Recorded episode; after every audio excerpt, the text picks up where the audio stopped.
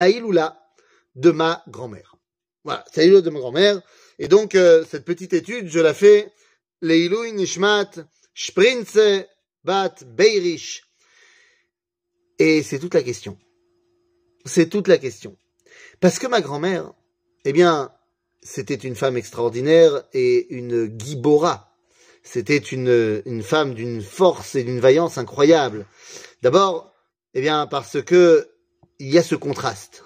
Et peut-être que vous l'avez déjà vécu vous aussi avec vos grands-parents ou avec des proches euh, d'un certain âge.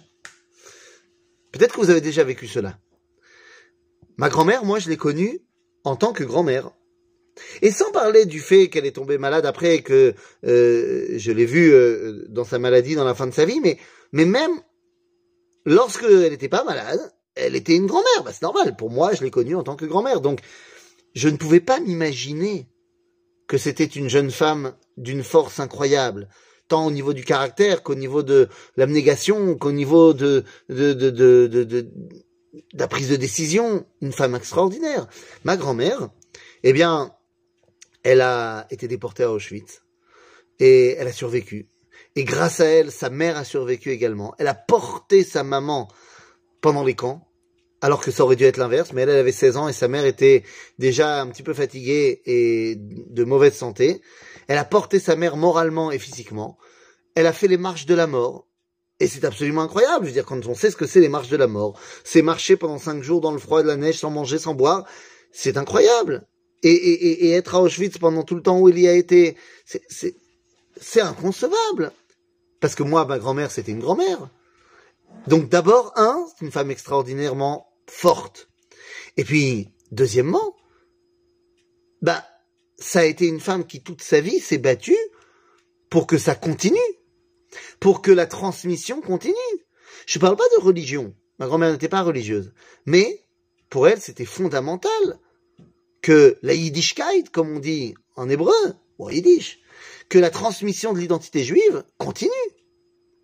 Et c'est un véritable combat, surtout dans l'après-guerre, surtout dans l'après de Seconde Guerre mondiale.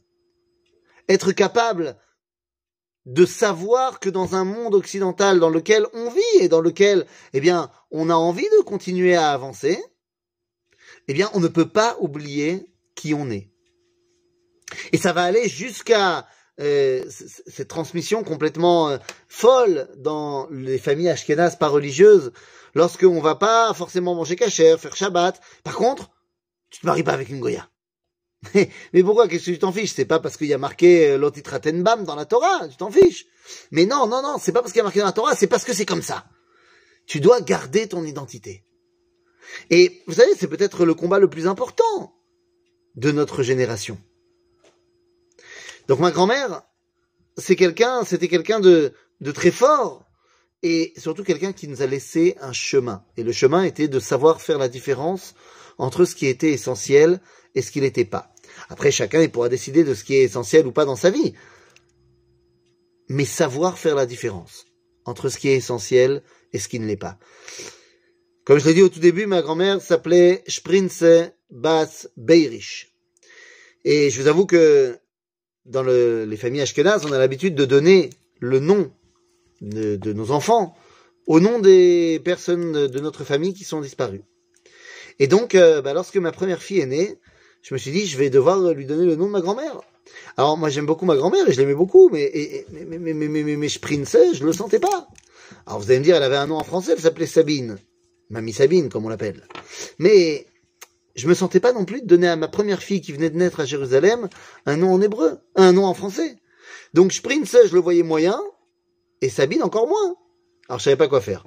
Alors pour la première, euh, ma première fille, on n'a pas eu vraiment ce problème puisque on était dans l'année de deuil de la grand-mère de ma femme qui était décédée, donc on lui a donné le deuxième nom, le nom de la grand-mère de ma femme. Après mon fils est né, et lui on lui a donné le nom de mon grand-père, et j'ai eu une deuxième fille. Et à ce moment-là, eh bien, je savais que sous peine d'être euh, déshérité dans ce monde et dans le monde futur par ma mère, eh bien, je devais absolument donner le nom de sa mère, de ma grand-mère, à ma fille. Mais je voulais pas l'appeler Sabine. Et je voulais pas non plus l'appeler Sprinze. Donc, on a décidé, eh bien, de faire ce que ma grand-mère nous avait enseigné. À savoir, de bien faire la différence entre ce qui est Icar et Tafel, entre ce qui est essentiel et ce qui est autour. Et donc, on a décidé, comme ma femme et moi avons fait l'Alia, que nous avons décidé de, ben, de revenir à Sion, de revenir vers notre identité la plus ancestrale, eh bien, on a décidé de prendre le nom de ma grand-mère et de la, de le transformer en l'hébréifiant. Prendre le nom français et le faire devenir un nom hébreu.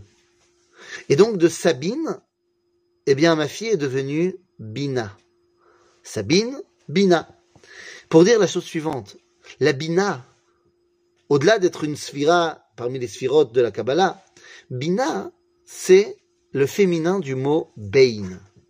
Bein, ça veut dire entre.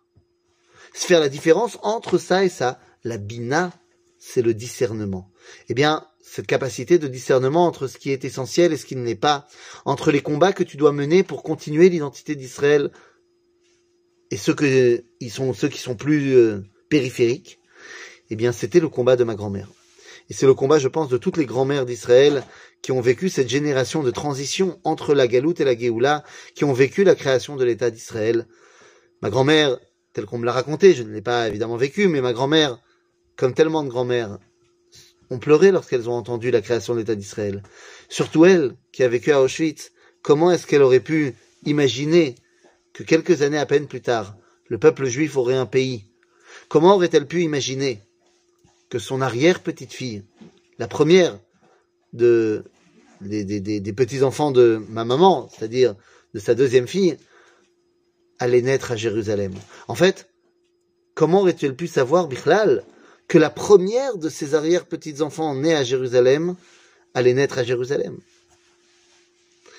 Et comment est-ce qu'elle aurait pu savoir que la jeune fille qui porte son nom aujourd'hui de manière hébréifiée, Alel Bina, ma fille, eh bien, va tout simplement essayer dans sa vie de nous donner le chemin, montrer le chemin de comment est-ce que je sais faire la part des choses entre ce qui est important et ce qui ne l'est pas. C'est le message que ma grand-mère nous a légué, c'est le message que ma fille essaye de réaliser, et c'est le message qui va nous permettre à nous d'avancer. À bientôt les amis!